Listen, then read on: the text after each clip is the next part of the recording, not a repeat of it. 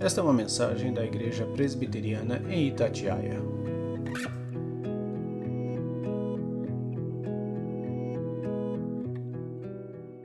Hebreus capítulo 5, verso 11. A esse respeito, temos muitas coisas que dizer e difíceis de explicar, porquanto vos tende tornado tardios em ouvir. Pois com efeito, quando devias ser mestres, atendendo ao tempo decorrido, tendes novamente necessidade de alguém vos ensine, de novo, quais são os princípios elementares dos oráculos de Deus, assim vos tornastes como os necessitados de leite e não de alimento sólido. Ora, todo aquele que se alimenta de leite é inexperiente na palavra da justiça, porque é criança. Mas o alimento sólido é para os adultos, para aqueles que pela prática têm suas faculdades exercitadas para discernir não somente o bem, mas também o mal. Fechamos nossos olhos.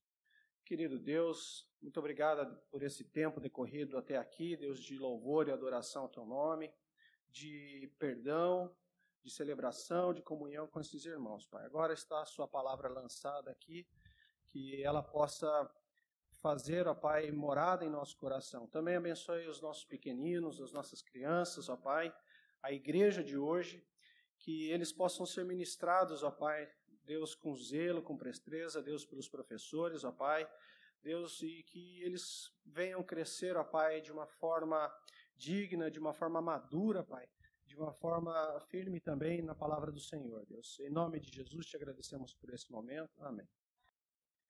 Os irmãos, Tema da mensagem hoje: três conselhos para saber amadurecer. Baseado nesse pequeno trecho aqui do livro de Hebreus, a qual se acredita que tenha sido apóstolo Paulo, não existe muito consenso a respeito disso, mas o fato é que é uma carta, uma epístola extremamente importante e que traz para nós nessa noite, é, pelo menos no no título da minha, do texto que está aqui, os cristãos hebreus não tinham progredido. Nós vivemos num mundo adolescente. E, infelizmente, não é adolescente no sentido mais belo da palavra.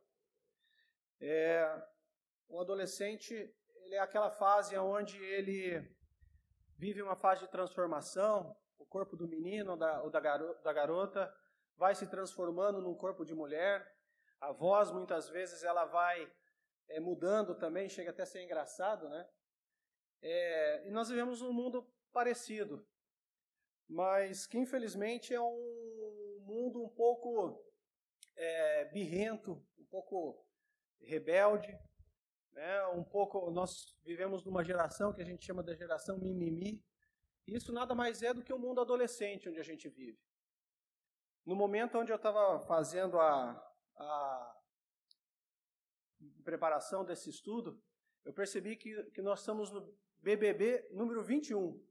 Há 21 anos, nós, nós estamos convivendo com o Big Brother Brasil número 21, que nada mais é do que um espelho, um reflexo de uma sociedade adolescente, de uma sociedade rasa, de uma sociedade centrada em si mesmo, de uma sociedade humanista, de uma sociedade birrenta, e que se por um lado a gente, num, como cristãos que temos, a gente não pode colocar a nossa esperança é, em onde o mundo que tem a solução para os problemas, né, onde a sociedade, a solução vai vir do mundo, né, como a gente sabe que não é, mas por outro lado, isso traz um, deveria trazer para nós um incômodo constante. Né? É, nós vivemos hoje uma crise de referências importantes. É, aí fora, você percebe que, por exemplo, uma das ativistas principais a respeito do clima, a respeito de toda aquela agressão que é feita pela natureza, é uma adolescente de 18 anos. Uma adolescente sueca, né, a, a Greta Thunberg, é um adolescente que tem levantado couro, que tem falado a respeito da. E eu fico pensando onde estão os líderes, as pessoas realmente maduras, as pessoas que deveriam é, assumir a voz né, de proteção da natureza, como esse caso desse, desse ativismo, né? Então, essa mensagem dessa noite, ela busca um pouco sacudir as nossas vidas, sacudir nós, né? agora que as crianças é, subiram para suas salas, é, como é que a gente, nós, vamos tratar esses temas né, desse amadurecimento? A gente vê que isso não é um tema nada novo. O próprio, o próprio autor do livro dos Hebreus, ele fala, vocês já deveriam ser mestres, vocês já deveriam estar comendo alimento sólido, né? E muitas vezes vocês estão novamente desejando aquele leite, né? Falando um pouco da nossa realidade brasileira, é, vinha conversando com a Valéria no carro. Em 1940, a expectativa de vida ao nascer do brasileiro era de 45 anos apenas. Em 2018, essa expectativa passou para 76 anos. É, ou seja, a gente praticamente quase que dobrou a, a, a nossa expectativa de vida, né? A mortalidade infantil em 1940 era de 146 mortes por mil crianças, né, por mil nascimentos. Ao passo que hoje são apenas 12. Praticamente a gente erradicou essa mortalidade infantil. Né. Foram, assim, fatos é, muito relevantes para a nossa sociedade. E eu sempre gosto de trazer coisas que são do nosso dia a dia, da nossa sociedade, porque ao mesmo tempo que a, livra, a, a Bíblia ela é um livro dos céus, ela é um livro da terra também. Ela fala de coisas do nosso dia a dia, do nosso cotidiano, dos nossos relacionamentos, da forma que a gente vai viver a nossa vida, né?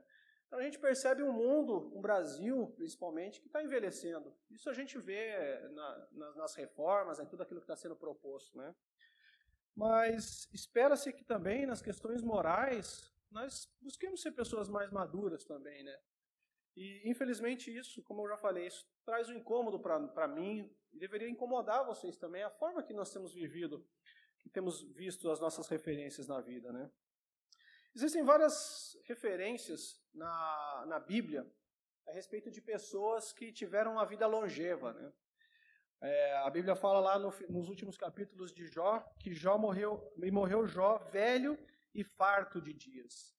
E esse farto de dias não significa apenas que ele, a, a, ele tinha lá, tinha tido muitos aniversários, mas que a vida dele foi uma vida intensa, uma vida cheia de experiências. Né? Também fala de Abraão, né? Abraão inspirou, morrendo em boa velhice, velho e farto de dias. Fala sobre Joiada, que foi um, um sacerdote, envelheceu Joiada e morreu velho e morreu farto de dias. Isaac expirou e morreu, e foi recolhido ao seu povo, velho e farto de dias. E essa última que, eu, que me chama muito a atenção, e era Moisés, da idade de 120 anos, quando morreu. E os seus olhos nunca se escureceram, nem perdeu o seu vigor. Pessoas que viveram a vida que realmente marcaram a sua época, foram referências, foram líderes, construíram alguma coisa que são referências até os dias de hoje. A gente estudava hoje de manhã com jovens é, sobre o livro de Esdras. É, livro de Esdras escrito ali por volta do ano 500, é, os eventos né, de Esdras por volta do ano 500 antes de, de, de Cristo, né? Então nós estamos falando em 2.500 anos, mais ou menos.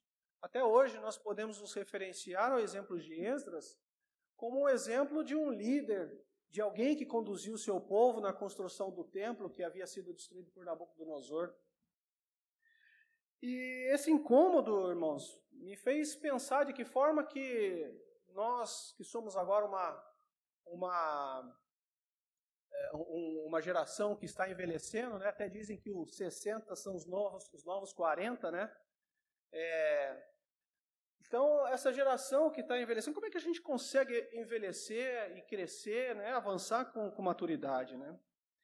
E sair desse modo, esse modo adolescente que muitas vezes nós vivemos na nossa sociedade. E eu quero trazer para vocês isso até de uma forma mais ampla, tá? talvez não falando aqui do nosso contexto, mas a nossa sociedade, né? Os nossos filhos eles estão aí, eles se relacionam com pessoas do mundo, né? O próprio Senhor Jesus ele falou assim na sua oração é, quando ele orava pelos seus discípulos, ele falava: Eu não peço que os tire do mundo, mas que o livre do, do, do mal. Então, nós estamos aí no mundo, né? Então, de que forma que a gente consegue é, viver uma vida de maturidade, que é aquilo que diz aqui no livro de Hebreus. Né?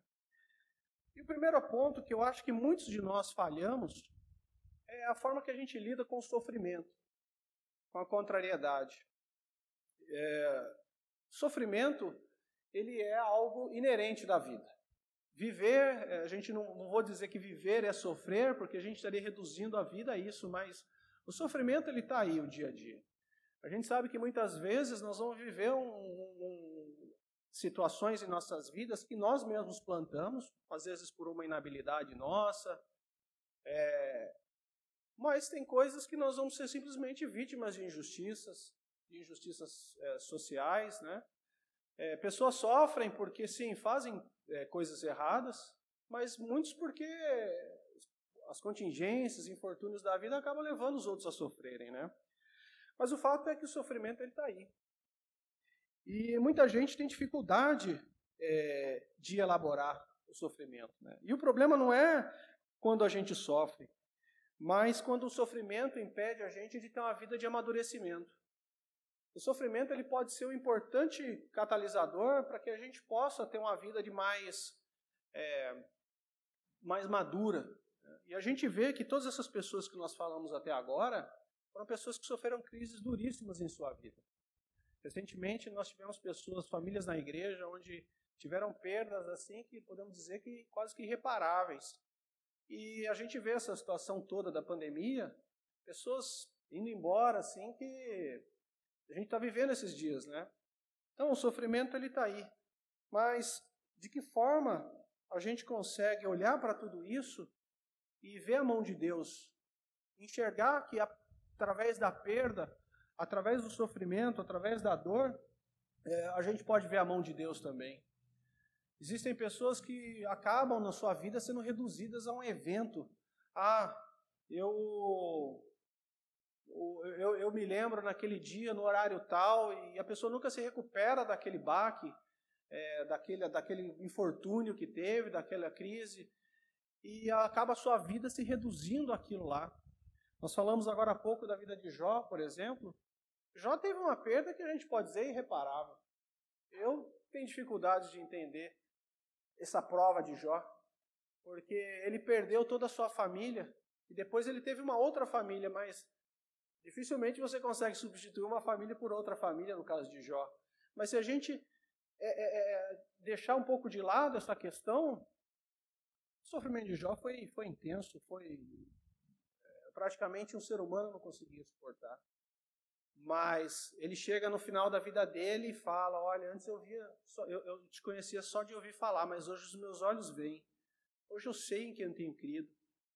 Então o sofrimento ele tem esse poder de, de, de nos aproximar de Deus, de nos deixar as pessoas mais maduras, né? Na medida em que a gente sabe lidar com Ele também. Né? É, 1 Pedro 2, nos versos 19 e 20, fala: Porque é coisa agradável que alguém, por causa da consciência para com Deus, sofra agravos, padecendo injustamente. Porque que glória será essa, se pecando sois esbofeteados e sofreis? Mas se fazendo bem sois afligidos e sofreis, isso é agradável a Deus. Ou seja, o sofrimento, ele está aí e, para a gente glorificar a Deus através dele também, né? Então, pessoas maduras tratam o sofrimento de forma construtiva, aprendendo a exercer sua fé, paciência, a sua criatividade e a sua integridade também. Segundo conselho que eu teria é olhe para a vida com sensibilidade. Olhe para a vida com sensibilidade. Olhe para a vida, olhe para o outro. Não olhe apenas para si mesmo. Porque às vezes um adolescente ele olha apenas para si. Ah, de que forma eu vou agradar aqui os meus instintos, os meus hormônios, mas olhe para a vida com sensibilidade. E a sensibilidade ela é diferente da melancolia. Muitas vezes nós vemos pessoas assim que, né, melancólicas, aí você passa, olha, puxa, aquela pessoa ela é super sensível, né? Não, são coisas diferentes. É, a melancolia muitas vezes é uma fraqueza emocional, pois foca apenas nos meus sentimentos como um agente de ordenação da minha vida. Ou seja, o que eu sinto é o que eu, eu, vou, eu vou fazer para eliminar aquele sentimento de, de melancolia que eu estou. E aí eu, eu acabo entrando num círculo vicioso. Né? Olhar para a vida com sensibilidade é se preocupar com o próximo sem esquecer de si, e vice-versa. Porque também quem se preocupa apenas com o próximo e esquece de si, também está fazendo errado. Né? A, a, a, Bíblia fala que ela fala muito em termos como domínio próprio, sondar o coração, mas ela fala que nós somos templos do Espírito também. Nós, somos, nós temos que cuidar da nossa casa, nós somos templos do, do Espírito. Né? Então, olhar para a vida com sensibilidade é não ser guiado apenas pelos próprios instintos e prazeres. Um animal ele é guiado pelos instintos dele. Um cachorro, se ele está com fome, ele vai comer. Um leão, se ele está com fome, ele vai atrás da caça dele. Não interessa se, se ele não tem nenhum valor moral. Ele está com fome, ele vai correr atrás da caça dele. Agora, ser humano é diferente, né? Ser humano não pode ser vivido com seus instintos. E é isso que o Evangelho ele traz para nós. Ele nos transforma de pessoas que são, que vivem a partir dos seus instintos, a partir dos seus hormônios, a partir das suas vontades, para pessoas que são dirigidas por um propósito, que são dirigidas por uma transformação, que são dirigidas pelo Espírito de Deus. É... Então ela fala, a Bíblia fala lá em 1 Coríntios 6, no capítulo, no, no capítulo 6, dos versos 18 ao 20. Fugir da fornicação. Todo pecado que o homem comete é fora do corpo, mas o que fornica pede, pe, peca contra o seu próprio corpo. Ou não sabeis que o vosso corpo é templo do Espírito, que habita entre vós, que habita em vós, provenientes de Deus, e que não sois de vós mesmos, porque fostes comprados por bom preço. Glorificai, pois, a Deus com o vosso corpo e no vosso espírito, os quais pertencem a Deus.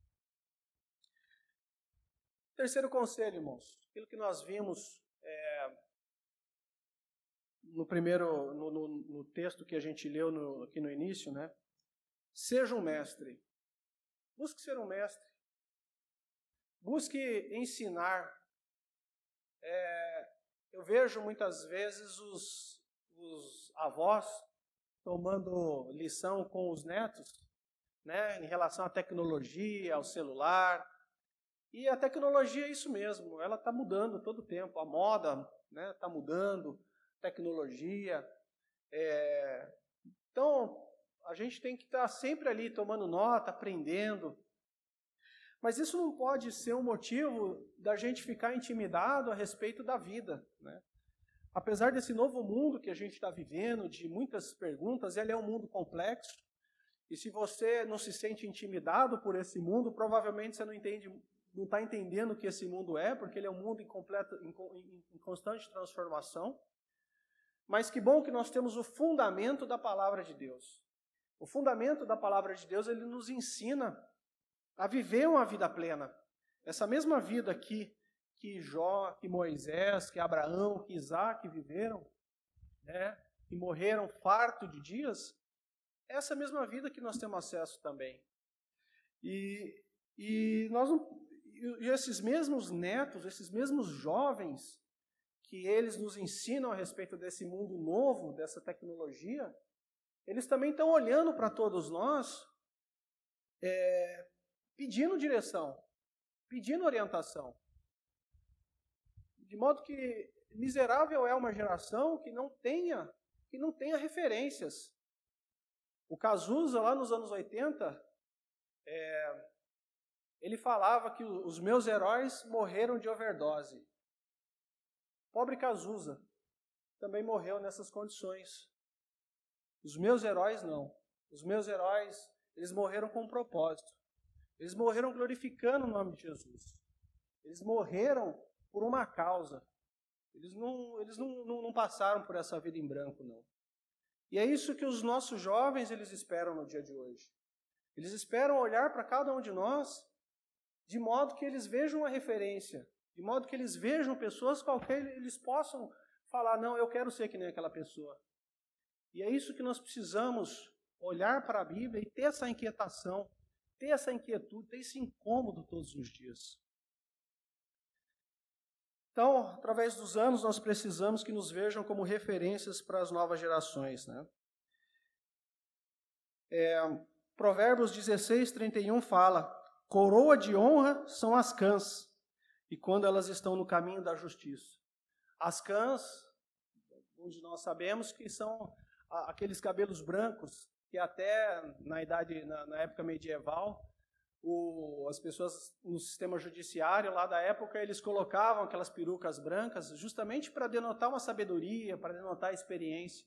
E é o que a Bíblia fala aqui, que coroa de honra são as cãs, esses cabelos brancos. Então nós não devemos nos intimidar pelos cabelos brancos. Não. Eu, eu tenho muitos, não, tenho só um pouquinho aqui, mas não nos devemos intimidar, não. Porque são coroas de honra, né? Quando elas estão no caminho da justiça, né? É, então nós temos que ser mestres. É aquilo que a Bíblia fala que nós, nós já devemos, depois de um tempo, já ser mestres na lei. Né? E talvez nós não vamos conseguir ser os mestres que a gente idealizamos. Né? Muito aqui, muitos de nós aqui idealizamos pessoas assim, é, bastante altas e que talvez pode ser que a gente não alcance o mesmo nível, o mesmo nível de esclarecimento teológico, bíblico, é, ou sobre alguma especialidade da, da nossa profissão. É, mas simplesmente pelo fato, nesse processo que eu tenho de ter uma referência, de eu buscar ser alguém melhor, isso vai me transformando. De modo, irmãos, que eu quero concluir que, que não, a gente não, não deva ser apenas avançados na nossa idade, mas que, acima de tudo, maduros na nossa boa consciência. É, os jovens esperam de nós referências de vida.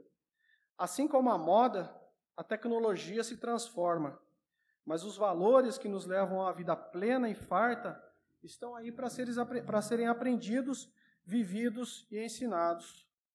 Que nós possamos ser todos esses mestres, possamos buscar com esse mestre, ser mestres, ser essa referência. Todos nós aqui temos a palavra de Deus que já nos dá todo, tudo aquilo que a gente precisa. Não precisa de nada novo. A palavra de Deus está aqui. Basta meditar, basta, é, com as situações que nós temos vivido, né, dar o sentido para o sofrimento. Deus não desperdiça nenhum sofrimento que nós temos. Cada sofrimento é uma oportunidade que Ele nos dá de aprendermos algo, de sermos pessoas melhores e que nós não sejamos reduzidos a um evento que aconteceu na nossa vida, ainda que seja o mais trágico e dramático que cada um da gente tenha passado. Né? Que possamos, sim, é, olhar com essa vida com sensibilidade, com serviço, né? olhar para o outro, olhar uma necessidade e oferecer a nossa vida em serviço ao próximo, não ser uma pessoa apenas focada dentro de si mesmo e, por fim, buscar essa maestria.